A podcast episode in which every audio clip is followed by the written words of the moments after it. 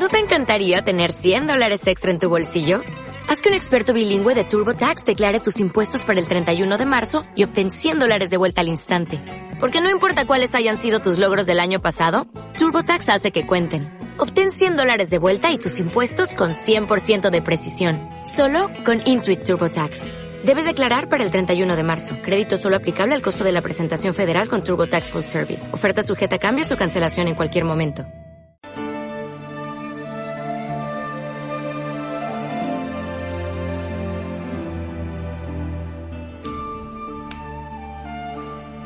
Bienvenidos a un nuevo programa de Hijos del Viento. El tema de hoy, la nutrición y la alimentación en el caballo. Y para ello, pues vamos a entrevistar a continuación a Luis Poveda, un veterinario experto precisamente en nutrición equina.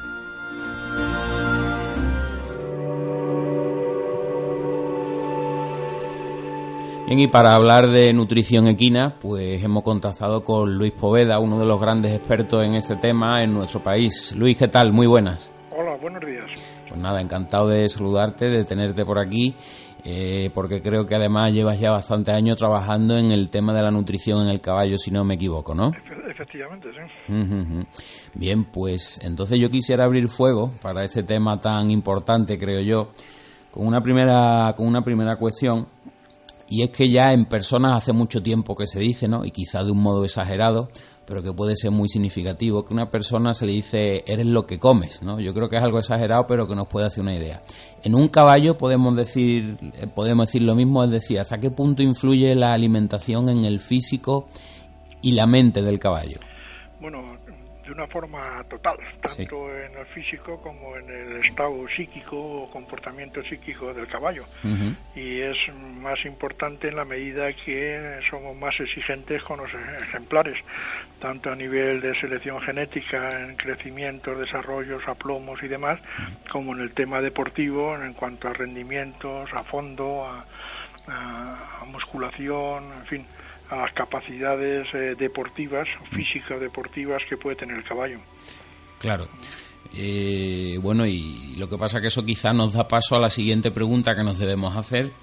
Y es que, bueno, el hombre, pues con el paso del tiempo hemos alterado en parte, ¿no?, la naturaleza del caballo, lo hemos encerrado en cuadra, en cierta medida lo hemos desnaturalizado, ¿no?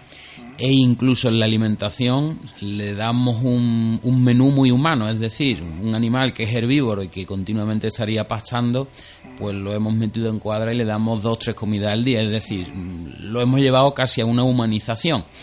Eh, ¿Hasta qué punto esto le, le puede afectar y qué elementos deberíamos tener en cuenta para que esta transición se haga del mejor modo posible para el caballo? Bueno, eh, hay un hay un error de base en los planteamientos de la nutrición del caballo. Efectivamente, en su en su ambiente eh, físico de, de- de espacios eh, libres a estar encerrado, bien en un paddock o bien en un boxer, más, más- con más con más atención en los boxers, Claro. eh, alteramos alteramos su, su medio ambiente por decirlo así no Mm. pero mm, confundimos dentro del tema alimentación lo confundimos como si fuese un intentándolo tratar como un monogástrico es decir, aquí hay poderosos intereses económicos en el tema, en el sentido de contra más eh, cereales o más pienso gaste, pues mejor, ¿no? Y nos olvidamos de un hecho puramente fisiológico, es decir, alteramos la- el fisiologismo digestivo de estos animales, ¿no? Por eso, mm, es decir, el tema alimentación es un tema, entre comillas, que la gente eh, es como una especie de coco, ¿eh? por eh, las especiales características del sistema digestivo del caballo, ¿no? Pero sin darnos cuenta de que lo que lo estamos provocando es la alteración de ese sistema digestivo porque tratamos de convertirlo en monogástrico, ¿no? Otra cosa diferente es que, es decir, dicho de forma simple, eh, normalmente si tenemos, si tuviésemos un buen heno, eh, pues y el caballo hiciese una vida sedentaria, pues normalmente con heno eh, sería suficiente para cubrir perfectamente sus necesidades de fibra, de proteína, de energía, demás, ¿no? Quizá no de minerales y de vitaminas, pero fundamentalmente en los parámetros fundamentales de la alimentación sí sería suficiente. A medida que nosotros le vamos exigiendo más a ese caballo, lógicamente eh, tenemos que añadirle más energía y el caballo tiene una capacidad ingesta y ahí intervienen ya los, entre comillas, los concentrados, sean pienso compuestos o sean cereales, ¿no? Pero esos concentrados, los que fuesen, me da igual los que fuesen, deberían tener un, límite dentro de la ración, ¿no? O dentro de la dieta diaria. Y ahí es donde cuando sobrepasamos esos límites es cuando empiezan a venir los problemas. Claro, mm, porque parece hay algo muy frecuente, ¿no? Que se escucha entre jinete, amazonas y también entre entrenadores. Y es cuando se le cambia el pienso a un caballo, se le busca un mayor rendimiento, se le incrementan las cantidades. En definitiva, escuchamos muchas veces eso de que tengo o que reducirle el pienso, tengo que bajar la cantidad porque veo que está demasiado fuerte, eh, otra vez que veo que está demasiado flojo, pero en definitiva parece que mm, alimentamos siempre al caballo pensando más en nosotros y el rendimiento que le vamos a dar, o bien en la pista, o bien en esa competición, pero se olvida un poco, me da la sensación, de la verdadera necesidad de nutrición del caballo. ¿Es así o es una percepción errónea? No, no, es, es así. Es mm. decir, el tema está en que si un caballo adulto aproximadamente de 500 kilos de peso vivo, entre 450 y 550 kilos, tiene que comer 10 kilos de cosas, mm. el tope, desde el punto de vista de los concentrados, no debería ser superior al 40%. ¿Qué quiere decir eso? Que de esos 10 kilos, 6 deberían ser un heno, de diferentes tipos o variedades, y el resto, un 40%, 4 kilos, deberían ser de concentrado. Pero eso es una situación límite. Mm. Es decir, fisiológicamente el caballo funcionaría mejor dando 2 kilos de concentrado y 8 de heno que no 4 y 6. ¿eh? Pero nuestro límite está en 4. ¿Eh? Entonces, ¿qué ocurre? Cuando un caballo ya parte de 6 kilos, que ya sobrepasamos ese límite, y encima le hacemos un cambio relativamente brusco, pues bueno, saltan chispas, pero no saltan chispas porque lo nuevo que demos sea malo, mm. sino porque ya estábamos en una situación límite fisiológica, ¿no? ¿Eh? Entonces, si a eso lo unimos en que hay un tema que interviene mucho o que altera mucho el tema nutricional, que es el tema de parásitos, que las parasitaciones crónicas que aparentemente creemos que con una vez al año de parasitar o dos veces al año cubrimos perfectamente y no es así, pues entonces eso complicaría todavía más esa alteración digestiva que podemos provocar vía alimentación. Pero mm, siempre porque ya partimos de parámetros que ya están alterados. Es decir, decimos la paja produce cólicos. Pues mire usted, no produce cólicos si el animal está bien nutrido, que no quiere decir que coma mucho cereal. Mm. Ahora, si me come 6, 7 kilos de cereal, eso de pienso, y encima le damos paja, pues estás en, en, el filo de la navaja, en el sentido de con un altísimo riesgo de padecer cualquier tema de cólico. Claro, yo iba a preguntarle también por, por la paja, realmente hasta qué punto, porque vemos también, bueno, que siempre depende mucho de la calidad, porque hay pajas que se le ofrecen a caballo y se la beben, y en cambio hay otras que, que no la quieren prácticamente ni de cama en la cuadra. Eh, realmente la paja qué beneficios aporta para, para el caballo cuando partiendo de la base de que es buena y de que se la come. La paja, la paja aporta eh, fundamentalmente dos eh, aspectos fundamentales. Uno, uno, el tema de fibra larga, es decir, de un heno que lo mastica y lo trocea en la, en la masticación con, con sus molares. ¿eh? y por otro lado, sirve de tránsito de, de, esponjosidad para dar mayor esponjosidad, la paja como cualquier heno, al, al contenido, a la mezcla que en el estómago se produce entre paja, entre henos o fibras largas y los concentrados, sean cereales o pienso, ¿no? de esa esponjosidad para mantener un tránsito intestinal. Como aporte nutritivo, fundamentalmente lo que me aporta es energía. Es decir, no es que la paja no alimente, sí, sí, en la, la, parte, un porcentaje menor de energía, un buenísimo heno tendría 1500, 1600 calorías, para poner un ejemplo, y un heno de paja, eh, una paja de cereal mm, normal, eh, tendría aproximadamente unas 1200 calorías. Entonces, este aporte de energía, para que se aproveche correctamente, tanto lo de la paja como lo de cualquier heno, tenemos que conseguir que el ciego funcione. El ciego tiene una serie de bacterias y protozoos que son las que inician la digestión de, de la celulosa que lleve la paja o los senos ¿eh? y esa digestión, es esos gérmenes, esas bacterias, esos protozoos, necesitan un aporte mínimo de minerales y de vitaminas, que si no se lo damos, eh, no funcionan, con lo cual se produce lo que llamamos técnicamente una tonía del ciego ¿eh? y, empanzamientos, ¿no? es decir, que mm. la paja no se digiere, claro, empacha, pero porque no está funcionando correctamente el ciego, ¿no? Entonces, esa mala fama que tiene la paja, de bueno, la paja, mm. claro, que produce, en fin, lo que he dicho antes, cólicos y demás, pues hay que desmitificarla, ¿no? La paja puede ser un buen producto.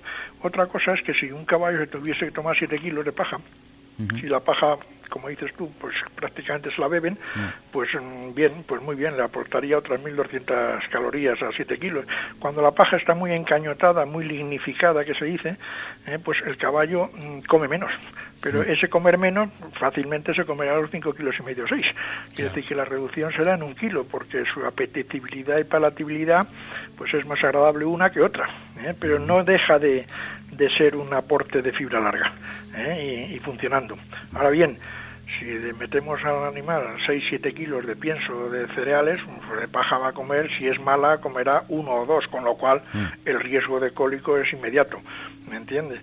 Si la paja es muy buena, pues comerá 3 o 4 kilos, pero claro, porque ya está saciado, ya está mm. eh, con una repleción tremenda a nivel de estómago y de intestino y encima con una esponjosidad muy, muy con mucha densidad de todo lo, el alimento que transita por el intestino y eso provoca la ralentización de, del tema del tránsito intestinal, ¿no? con sus consecuencias sucesivas. ¿no?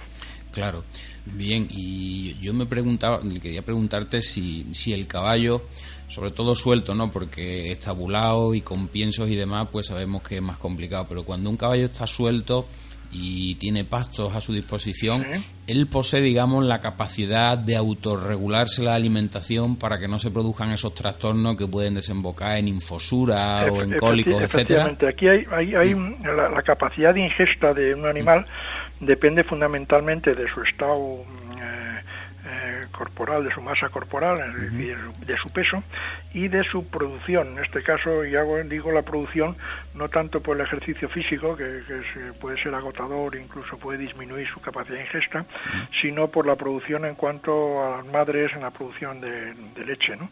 Para la producción de leche. Ahí aumenta la capacidad de ingesta en, casi en un 20, un 25%. ¿Qué quiere decir eso? Que si yo, yo dejase a libre disposición en o a un caballo, pues me comería aproximadamente en esos pesos que he dicho al principio, entre 9, 10, 11 kilos, dependiendo ya de la calidad de, esa, de, ese, heno, ¿no? O, de esa, o de esa paja que le estoy ofreciendo, ¿no? Entonces, eh, lo que sí lo que sí es importante es ver mm, de qué manera de qué manera, eh, si los pastos que en un momento determinado estamos dejando que coma, por ejemplo, si es verde eh, o es verdín, porque esta primavera hemos pasado mm. un, invierno y un verano con una primavera una abundancia, es decir, el exceso de ese verde, si no le damos opción a que coma productos secos, eh, en este caso paja, sería una combinación buena, puede llegar a provocar eh, eh, problemas de infosura por el exceso de proteína que tienen esos verdes. ¿no? Pero claro, la, capacidad de ingesta del verde la conocemos. O sea, sabemos por la materia seca, como ellos son selectivos a la hora de coger, si hay mucha abundancia, es decir, mm. el, caballo, hay muchas hectáreas para donde el caballo pueda comer, él se regula porque no se harta exclusivamente de verde. Mm. Va buscando matas, o sea, va buscando ramas más, más duras, con más mm. fibra, con más materia seca para regularse. Por eso normalmente es muy difícil que un caballo se infose ¿eh? o tenga un problema de cólico, salvo que no haya una parasitosis crónica y tal, en un campo, en una campa o, mm. una situación de, de, pastoreo en libertad. ¿no? Lo que, lo que es arriesgado es cuando tú le das ese verde en un momento determinado sobre un pesebre y si te pasas de verde, pues efectivamente, como no tiene elección el animal, puedes provocar un exceso de proteína, que es lo que nos llevaría a una, a una laminitis o a continuación una infosura. ¿no? claro que sí. Muy importante también entonces el, el tema de los parásitos en la alimentación. Nos dices que con una o dos veces al año no es suficiente. ¿Qué pautas entonces debemos seguir para que los parásitos, en fin, dejen tranquilo el aparato digestivo y al caballo en Hombre, dependiendo, dependiendo del sistema de, estabulación del animal, que decir, sea en boxes, sean en paddock, sea en contacto con otros animales, eh, sean en fincas, depende de la finca si es secano, si es regadío, depende si es monte, si no es monte. Es decir, ahí, es decir, ahí está, es un hecho claro que hay una serie de parásitos que afectan fundamentalmente al caballo y a otras especies que cuyo su ciclo vital, que es decir, desde se ingieren los huevos, que son la fuente de contaminación o las larvas, hasta que el parásito es adulto y tal, pasan aproximadamente entre dos tres meses. Entonces, una pauta correcta en caballos, hay ciertos parásitos que, tardan un, mes ¿eh? en, reinfectarse el animal, ¿no? Entonces, ¿qué ocurre? Que que nosotros como mínimo hemos de tener, si el caballo pues lo tenemos sometido a, pues a entrenamientos, a competiciones, o en caso de las yeguas a la producción láctea y demás, ¿eh? y en caso de los jóvenes a crecimiento, ¿eh? pues eh, deberían ser como mínimo tres veces al año. Claro. Como mínimo tres veces al año. Bien, bien. Bueno, y también, pues ahora hay nuevas tendencias, ¿no? Intentando devolver esa naturalidad que le hemos robado al caballo en muchas ocasiones. Y nosotros hemos hablado de ello aquí, estamos hablando del barehoof, estamos hablando en definitiva de intentar pues eso, pues que el caballo viva, a pesar de que se, independientemente haga un trabajo de deporte, de enganche, de, la disciplina que sea, pero cuando no esté haciendo ese trabajo deportivo, intentar darle esa, esa condición lo más parecida a su origen. Eh, la transición, por ejemplo, mm, de un caballo que ha estado una serie de años estabulado, con una alimentación en pienso bastante rica, caballos que no han estado sueltos. Esa transición, digamos, que se podría hacer, porque bueno, yo ya veo ganaderos, veo jinetes inquietos en que saben que no solo físicamente, sino que psíquicamente los caballos empiezan a estar más relajados y responden mejor si están sueltos y, en fin, con, con técnicas menos intrusivas en definitiva esa transición me imagino debe ser muy progresiva, es decir, no podemos un caballo que haya estado 6, 7 años en una cuadra y comiendo piensos y con compuesto y demás, de repente soltarlo un día y dejarlo ahí en la forrajera y demás. ¿Qué pautas deberíamos seguir más o menos en este sentido? Bueno, en principio lo que habría que hacer es disponer de un buen heno, un heno de hierba, de avena, fin, cualquiera de los senos que no fuese paja, lógicamente, y, reducir mm, drásticamente, es decir, los cambios bruscos, cuando es a bueno, eh, como digo yo, mm. pues eh, nunca hay problema. El problema es cuando el cambio es a malo. Entonces, volver a que digestivamente el caballo coma más seno jamás le puede producir un cólico. Quiero decir con eso que se está comiendo 5 kilos de pienso y le bajo a 2 y de esos 3 kilos que le he quitado se los doy en heno, pues el caballo encantado, si pudiese hablar nos daría hasta las gracias. ¿Me entiendes? Entonces, mm, todo cambio requiere, una vez que ya está con 8 kilos de heno y 2 de concentrado, el soltarlo a una pradera ya no sería, o al soltarlo en un sitio donde hubiese heno más o menos, o verde más o menos seco, ahora de cara al tiempo que vamos enseguida va a ser seco, pues no, hay ningún problema ni medio. ¿Me entiendes? Es decir, que el cambio se puede producir, si me apuras, en una semana. ¿eh? Bien, bien, bien. Pero tiene que ser, como digo yo, a bueno, y a bueno es que coma más seno. ¿eh? Reducirlo el concentrado para que coma más seno. Bien, y ese no se puede administrar porque es una, una técnica que yo ya vengo observando también incluso en hípicas, con, con caballos, en fin, que están sueltos en pequeños prados, pero veo veo que está dando muy buenos resultados, que son como estas redes en las que se le meten ahí estos forrajes y estos genos, no desperdician, veo que el caballo no desperdicia y que además se, entretienen bastante.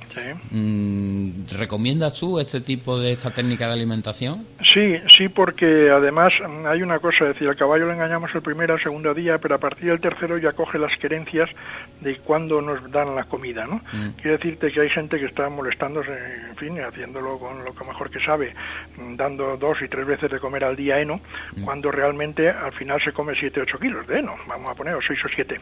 Si esos 6 o 7 ellos lo pusiesen en una redecilla, donde no se pudiese pisar ni tal, y lo que ellos lo van comiendo y tal, es decir, acabaría en dos o tres días, acabarían regulándose y esos 7 kilos le durarían todo el día. Ahora mismo a lo mejor le van a durar pues tres, cuatro, cinco horas, no hay ningún problema. No pasa nada porque esté el caballo sin nada. Al día siguiente le vuelves a poner los siete kilos. Y al segundo, tercer, cuarto día ya el caballo sabe que son que le toca una vez por, al día, con lo cual no hay ningún problema y va a comer regularmente esos seis o siete kilos que te digo. Que puede haber ocasiones en donde el caballo digas, no, no, es que ahora ya come exageradamente más de 14 kilos entre piensos y henos, ¿eh? o sea, tiene una, un apetito eh, sea, anormal y mm, para su peso y tal. ¿Qué ocurre ahí? Ahí lo que está pudiendo haber es una carencia muy importante a nivel de minerales y de vitaminas que el caballo los está buscando y contra más come, por decirlo así, menos digiere, con lo cual lo que come lo estercola prácticamente sin digerir, aunque nosotros no lo veamos físicamente su capacidad de digestión. ¿no? Mm. Entonces, esto normalmente este comportamiento aberrante que se llama en la ingestión de comida, que es 3-4 kilos más de lo que normalmente debería comer el caballo, suelen ser motivados por carencia eh, de minerales o vitaminas o incluso de parásitos internos que lógicamente provocan provocan esa, esa, esa desmineralización y esa falta de vitaminas, ¿no? Es decir, los parásitos fundamentalmente lo que están comiendo son la proteína degradada, es decir, los aminoácidos, vitaminas y minerales de la comida, ¿no? Con lo cual creemos que estamos dando de comer al caballo y el caballo dice no quiero más quiero más quiero más porque no me sacio y ese no saciarte eh, puede ser un síntoma o bien de que hay parásitos o bien que hay un desequilibrio en la dieta de que no, no estamos aportando los minerales y vitaminas adecuados.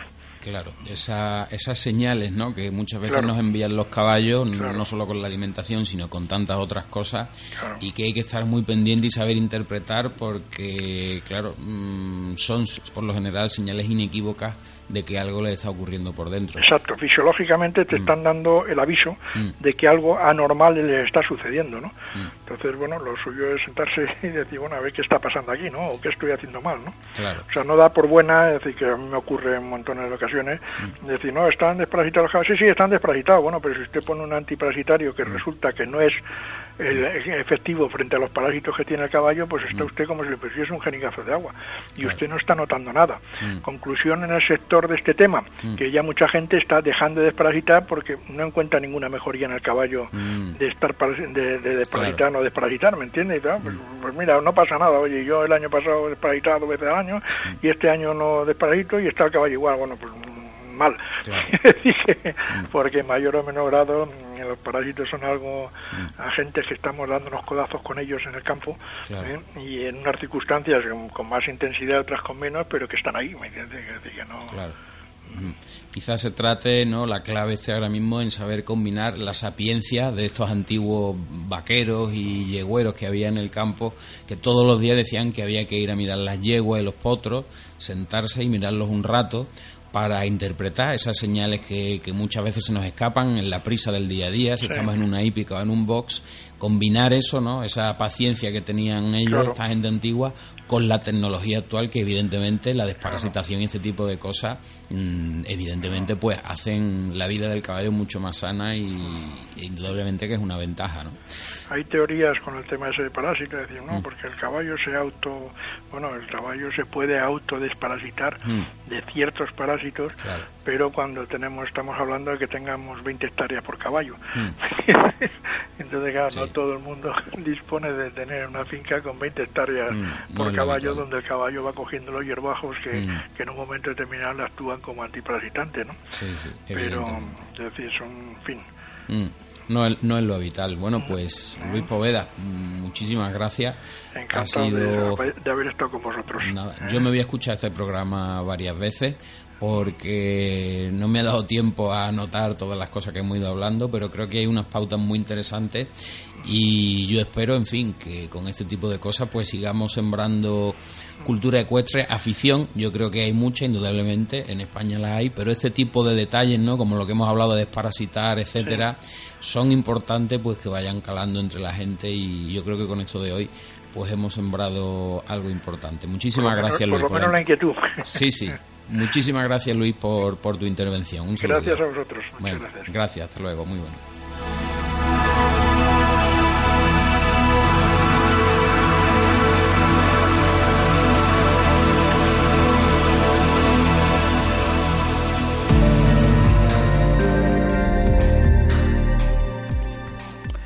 Bien, y seguimos hablando de la salud y del funcionamiento del caballo, pero ahora, por supuesto, elaborado con el relacionado con el tema del día, que es la nutrición equina, pero ahora de la perspectiva de la fisioterapia. Y para eso, pues ya tenemos aquí hablando con nosotros desde el otro lado del teléfono a Mar de Equidinamia. ¿Qué tal, Mar?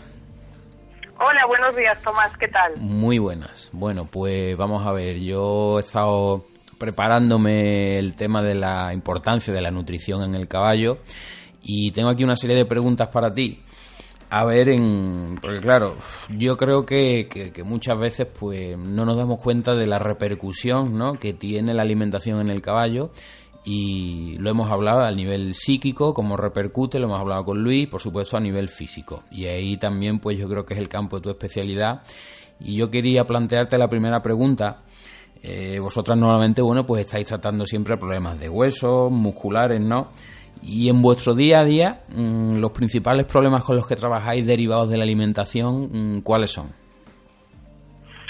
Pues mira, Tomás, eh, te diré, como ya te he comentado alguna vez, que antes de hacer lo que es nuestra exploración desde el punto de vista fisioterapéutico, miramos algunas cosas como puedan ser el estado de la boca, que ya te había contado, cómo están los cascos, que por supuesto también tiene que ver con la alimentación, que ya lo habíamos comentado, y un poco el estado general del caballo, el músculo, según la alimentación que, que esté teniendo ese caballo y según las exigencias que se le vayan a pedir, es diferente. Entonces a nosotros nos pasa muchas veces que nos encontramos eh, un propietario con una queja de no, es que a mi caballo parece que le duele el dorso, pero no estoy muy seguro, porque lo que le pasa es que, por ejemplo, eh, después del fin de semana me voy a montarle el lunes y me lo encuentro que está como una piedra y no sé qué es, y bueno, muchas veces eh, nos encontramos con que primero se lo tenemos que derivar al nutrólogo antes de nosotros poder hacer algo, porque en realidad, aunque el propietario piensa que es un problema muscular,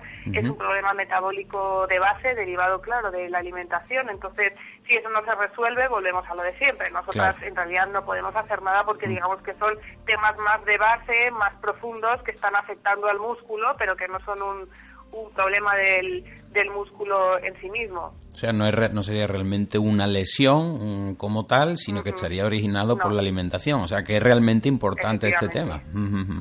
Bien. Sí, sí, sí, totalmente, mm. totalmente. Bueno, y después, bueno, es hoy día, ¿no? Y, y, yo creo que es una buena noticia, sin duda, pues cualquiera de las mejores marcas de pienso que hoy por suerte tenemos a nuestro alcance pues nos ofrecen la variedad ahora mismo es ilimitada. O sea, hay hasta piensos para caballos nerviosos, para que se relajen, eh, piensos para caballos con exceso de peso que hacen pues que sigan alimentándose pero que puedan, en fin, con menos calorías para que no sigan engordando. O sea, el abanico ahora de posibilidades para alimentar un caballo es ilimitado. Entonces, como digo, yo creo que es muy buena señal porque eh, detrás de eso se supone que hay una investigación científica muy sólida. Pero en vuestro caso, ¿no? Caballos con, lesiones físicas, musculares, etcétera. Eh, me imagino que una de las recomendaciones que haréis como parte de esos tratamientos de mejoría serán una alimentación con un tipo de pienso, de forraje, etcétera, ¿no? ¿Nos puedes hablar un poquito de esto cuáles son esos tratamientos y esos complementos alimenticios o vitamínicos que vosotras recomendáis? Mira, nosotras en realidad eh, apostamos más por la especialización. Entonces, cuando nos encontramos y sospechamos que es un problema de verdad metabólico, siempre lo derivamos. Pero bueno, mm. cuando ves que es un poco de todo, sí que a veces damos ciertas, ciertas recomendaciones. Entonces, bueno, hay algunas cosas importantes que ya hemos comentado algunas veces, por supuesto, y es no pensar que el caballo es como una persona, no tiene las mismas necesidades que nosotros, no tiene el mismo tipo de órganos, ni su funcionamiento es igual. Entonces, por ejemplo, algo que, que siempre recomendamos y que suele fallar la gente es que le suelen dar unas cantidades industriales de pienso brutales que, que, te das casi un susto, caballos comiendo 8, 9 kilos y es que no engorda mi caballo. Entonces muchas veces eso eh, es, es, un problema, porque el caballo está muy sobrepasado, su metabolismo está muy sobrecargado y en realidad el resto de su organismo no puede funcionar muy bien. Entonces yo recomendaría a los oyentes, que supongo que Luis ya lo ha comentado, mm. eh, que un caballo normal, en un ejercicio moderado, en principio con 3, 4 kilos de pienso, también según el peso del caballo, mm. sería suficiente. Y digo de pienso, repartido eh, idealmente en dos tomas, porque supongo que Luis os habrá comentado que el caballo tiene un sistema de vaciado en el estómago que no porque le, des más, le des más va a metabolizar más. El caballo tiene un tope y si tú le das más, él lo que hace es expulsarlo, con lo cual no le das tiempo a que todos esos nutrientes, aminoácidos, minerales se absorban. Y muchas veces los caballos tienen este déficit de minerales porque se, están, se está expulsando continuamente por esa cantidad tan grande que se le da de pienso, que como hemos comentado en, en otros momentos, eh, no es lo que el caballo comería naturalmente. El caballo, pues lo que te comento, lo ideal sería darle dos tomas, en total con 3, 4 kilos de pienso. Es muy saludable también darles a lo mejor un kilo de, salvados, sobre todo caballos que orinan mucho. Eh, y luego lo más importante que tengan disponibilidad de, forraje, que en realidad mm. es lo que les va a ayudar a absorber todos estos nutrientes minerales, porque es lo que su estómago está preparado para, para, digerir. Entonces, bueno, si pudieran tener disponibilidad permanente, perfecto, hacer posible de heno o de avena en rama sería lo ideal. Eh, tomas de alfalfa, preferiblemente no dar más de una al día, porque quizás eso sí que puede ser mm. eh, más peligroso, entre comillas. Y, y, bueno, si se puede suplementar, es, es importante esto que muchos piensos no llevan los suplementos minerales suficientes como para hacer que esa dieta que el caballo de deporte necesita rinda lo suficiente en el momento en el que él tenga una exigencia. Entonces eso es importante también tenerlo en cuenta, que estén bien suplementados. Claro, eh, sí, bueno, has dado en el clavo, ¿eh? porque hemos hablado de precisamente de, de muchas de las cosas que has comentado, mm, hemos hablado precisamente de eso con Luis, y yo quería consultarte a modo, digamos, general, ¿no? Porque es difícil, nunca va a ser lo mismo, pues, una yegua gestante que un caballo hannoveriano de salto, en fin, o un pura raza español que hace alta escuela. Evidentemente las necesidades van a ser muy diferentes. Pero del amplio espectro que disponemos hoy día, ¿no? Y que hemos hablado, ilimitado, la cantidad de piensos y opciones que tenemos ahora mismo para alimentar a un caballo. ¿Qué debe incluir la alimentación de un caballo? para que nos garantice un sistema esquelético sano y, en definitiva, unos huesos resistentes? Pues lo que te he comentado, un pienso de buena calidad, que mm. muchas veces es casi mejor recurrir a un cereal de buena calidad más que a un pienso tipo pellet que no sabemos muy bien lo que lleva, que lleve bien sus suplementos, que el caballo esté comiendo la cantidad de forraje que, que necesita, el que quiera darle aceite que se lo dé, no pasa nada, el que le quiera dar remolacha que se lo dé, no pasa nada, pero creo que lo importante es acertar en, el, en que el cereal sea de buena calidad, que el forraje sea de buena calidad, que tenga todos los minerales que el caballo necesita, que ahí va a ser Luis quien te va a explicar eh, mejor, y sobre todo teniendo del tipo de deporte que haga el caballo, claro, no es lo mismo un atleta maratoniano que el corredor de 100 metros lisos. Y en el caballo pues pasaría lo mismo, no va a ser lo mismo un caballo de raid que un caballo de carreras o un caballo de salto idoma que quedarían ahí en un espectro medio. Y ahí es donde entran los, los piensos de energía rápida o energía lenta que les permiten eh, ir quemando según las necesidades del caballo. Entonces, bueno, caballos de larga distancia sería recomendable que sí que consumieran estos piensos de, energía lenta y caballos que necesiten más explosividad, pues que piensos de energía rápida, que solo hay, como mm. tú has dicho, hay un amplio abanico y se puede se puede elegir, pero vamos, quizás lo importante es la calidad de, del cereal y que esté bien suplementado en cuanto a los minerales que necesita un caballo para funcionar y para que su músculo funcione, que no siempre lo llevan todos y que a veces se falla por ahí. Claro, y yo quería preguntarte también de cada ese sistema óseo, ¿no? Que, buscamos que sea lo más sólido posible y, que aguante todo el, trabajo de un caballo, el trabajo deportivo a lo largo de una vida. Mm, ¿hasta, ¿Hasta qué punto es importante que un caballo, un potro, se haya criado suelto en el campo y no solo ya la alimentación, sino que haya podido dar sus carreras, jugar con otros potros, pisar toda clase de terreno? Eso hace en efecto, como muchos ganaderos pues, pues ya piensan, hace que el sistema óseo sea mucho más sólido o va a ser igual que si se cría la yegua con un potro en un pequeño paddock o en un establo? No, para nada. Muy buena pregunta esa, mm. la verdad. Mira, ahí se me, se me ocurren dos respuestas por un poco diferentes lados. Por un lado, tenemos, que supongo que los oyentes conocerán, el problema de la, de la OCD, que es la osteocondosis disecante, y se cree que en cierta parte hay, hay mm, algo de de influencia en, en cuanto a la alimentación, puesto que era lo que se quiere, sobre todo, y lo veo mucho, fíjate, en caballos de pura raza español, que se quiere hacer caballos gigantes mm. en poco tiempo. Entonces, la alimentación que se les da, digamos que no va mucho con no, no va a la par que su desarrollo. Entonces te encuentras caballos muy jóvenes que mm. prácticamente no han hecho ningún ejercicio con este tipo de problemas articulares que si, sobre todo si no se detectan a tiempo, luego puede ser catastrófico porque ya te ha destrozado la, la articulación si no se saca. Mm. Eso por un lado, el querer hacer caballos grandes, te digo, es un problema. O sea, eso hay que hacerlo despacio mm. y con tiempo. No se puede pretender que los potros sean enormes porque tenemos estos problemas. O sea, es excesivo peso para esas articulaciones que van a su ritmo.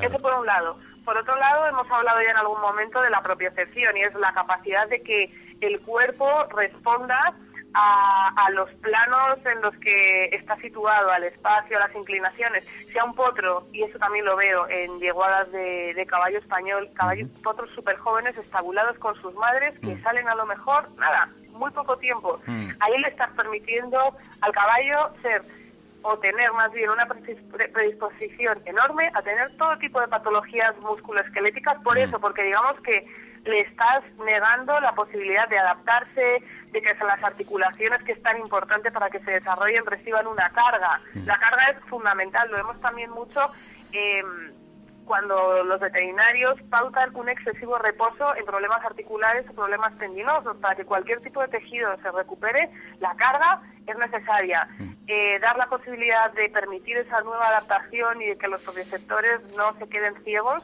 eh, es fundamental para que, y esto también es muy importante, en lesiones de tendón, para que ese tendón luego no vuelva a lesionarse, que tan típico es, ¿no? Mi caballo se ha roto y ya como que es que el caballo se ha roto, ya no tiene más posibilidades.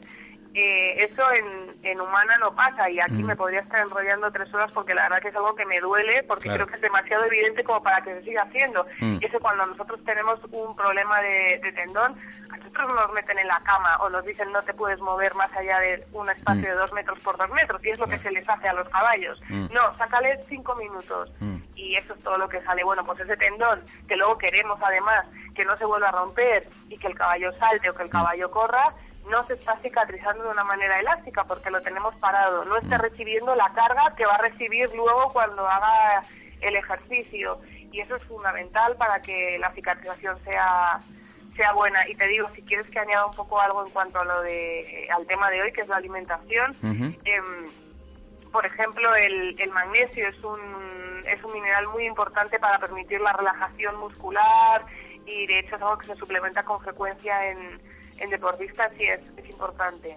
Claro, sí, y bueno, y retomando no eh, eso que, que, lo hemos hablado ahora y lo hemos hablado otras veces lo que lo que tú dices que yo ya me lo he apropiado y he hecho mío lo de dejar al caballo que sea caballo eh, yo creo que quizá ahí es donde no reside la clave de tantas cosas y al comentar este tema pues me he acordado que hace poco pues un amigo pues me, me consultaba porque estaba buscando un caballo y bueno, un caballo fuera polivalente, que sirviera tanto para enganche como para doma, etcétera, y me habló de dos o tres ganaderías, etcétera, y él se fijaba mucho sobre todo en los orígenes del caballo, etcétera. Y yo le digo, mira, yo creo que antes de fijarte en tanto origen, en tanto eso, pregunta a esas dos o tres ganaderías a los que vas a ir si el potro se ha criado en libertad. ¿Y eso por qué digo? Porque mm, por lo que estamos viendo, no va a ser lo mismo el potro que desde que se destetó ha estado prácticamente en un corralito de 6x6 o, apenas eso, que no el caballo que ha estado hasta los tres años saltando, brincando y pisando toda clase de terreno, etcétera, ¿no? Porque por lo que estamos viendo, quizá ese potro le espera un futuro, el que se ha criado suelto me refiero, mucho más sano y con unos huesos más robustos, etcétera, ¿no te parece a ti? Vamos, no, tengas duda. O sea, eso aunque, aunque a día de hoy nos lo sigamos preguntando, para mí es algo súper evidente, porque yo al final siempre lo acabo trasladando a, a, a, la medicina humana, que es de donde yo vengo, de la fisioterapia humana. Y, y, es, es, evidente que un niño que no recibe los mismos estímulos que un niño que se le estimula para que aprenda a andar, para que sea más hábil, más coordinado, no es lo mismo que un niño que está todo el día sentado porque su mm. madre no puede darle la misma atención. Mm. Pues esto es comparable a un, a un potro que está metido en el box, en este mm. caso porque no le permiten salir, no porque la madre no le dé la suficiente atención.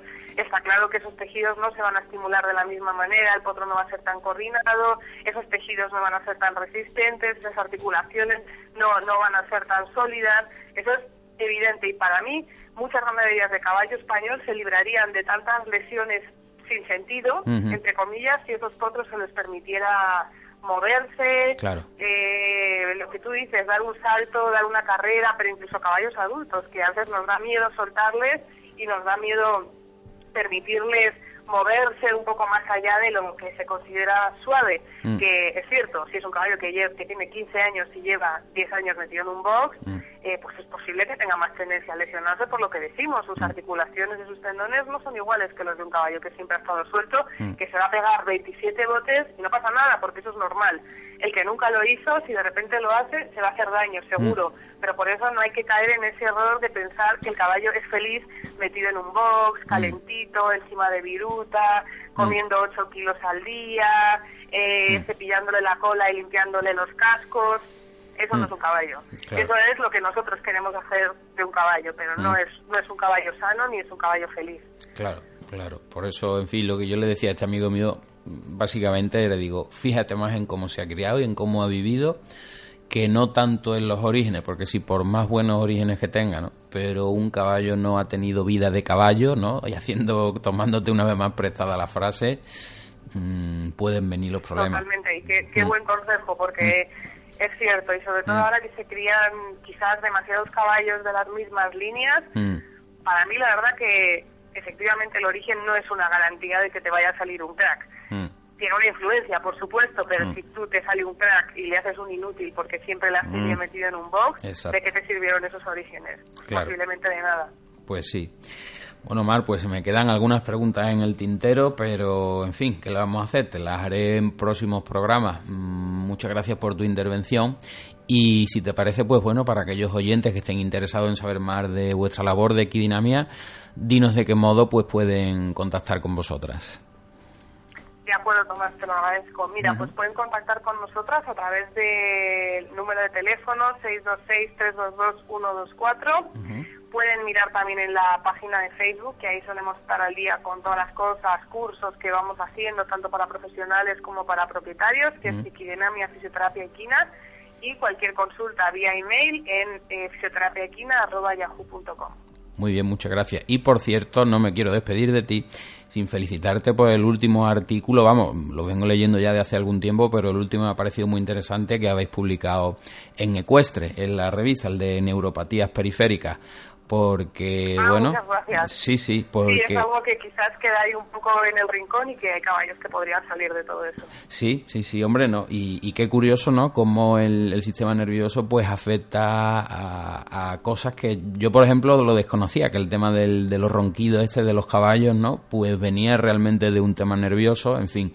Así que os felicito por este tipo de artículos porque nos sirven para saber cada vez más del caballo y de un mono, de un modo divulgativo y, que se comprende bien. Yo lo tengo aquí subrayado y lleno de y lleno de cosas, y me lo leo y me, lo releo. Me alegro, oye, pues ojalá le sirvan a más gente también. Sí, Gracias. Yo creo que sí, yo creo que esa es la idea, ¿no? De ese tipo de artículos que vosotras escribí y es lo que yo pretendo con el programa, de crear una, una verdadera cultura ecuestre, no afición, que afición hay para dar y para regalar en este país todo lo que queramos, pero nos falta la verdadera cultura ecuestre, que es la que está respaldada por el estudio científico y por la lectura de los grandes manuales, etcétera.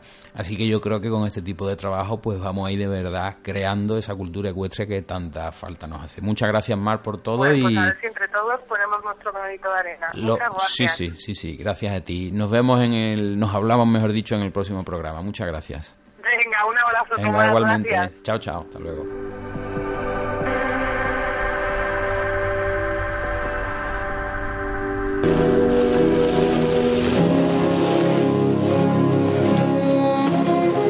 Vez tendrán que parar. Al fin y al cabo son seres humanos y tendrán que parar. No. Un blanco monta un caballo hasta reventarlo y luego sigue a pie. Llega un comanche, hace que el caballo se levante, lo monta 20 millas más y luego se lo come. Esa es la diferencia.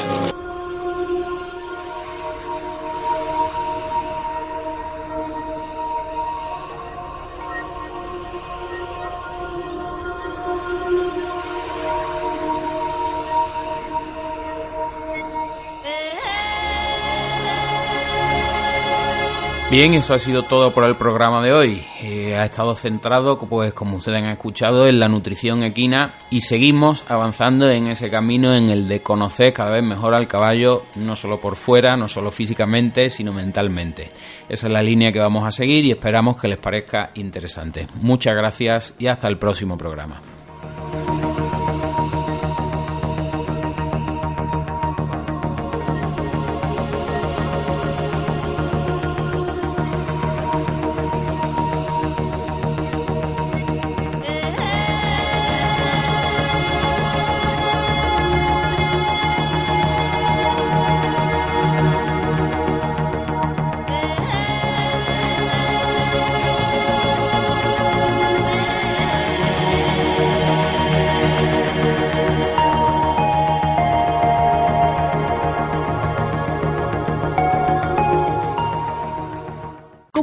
De Western Union, puedes disfrutar de una tarifa de envío de 0 dólares en tu primera transferencia internacional de dinero en línea. Envía dinero a los tuyos en casa de manera rápida, fácil y conveniente. Visita westernunion.com o descarga nuestra app hoy mismo y tu primera tarifa de envío corre por nuestra cuenta. Aplican ganancias por cambio de moneda. No disponible para tarjetas de crédito y envíos a Cuba. Servicios proporcionados por Western Union Financial Services Inc. NMLS 906983 o Western Union International Services LLS NMLS 906985. 5.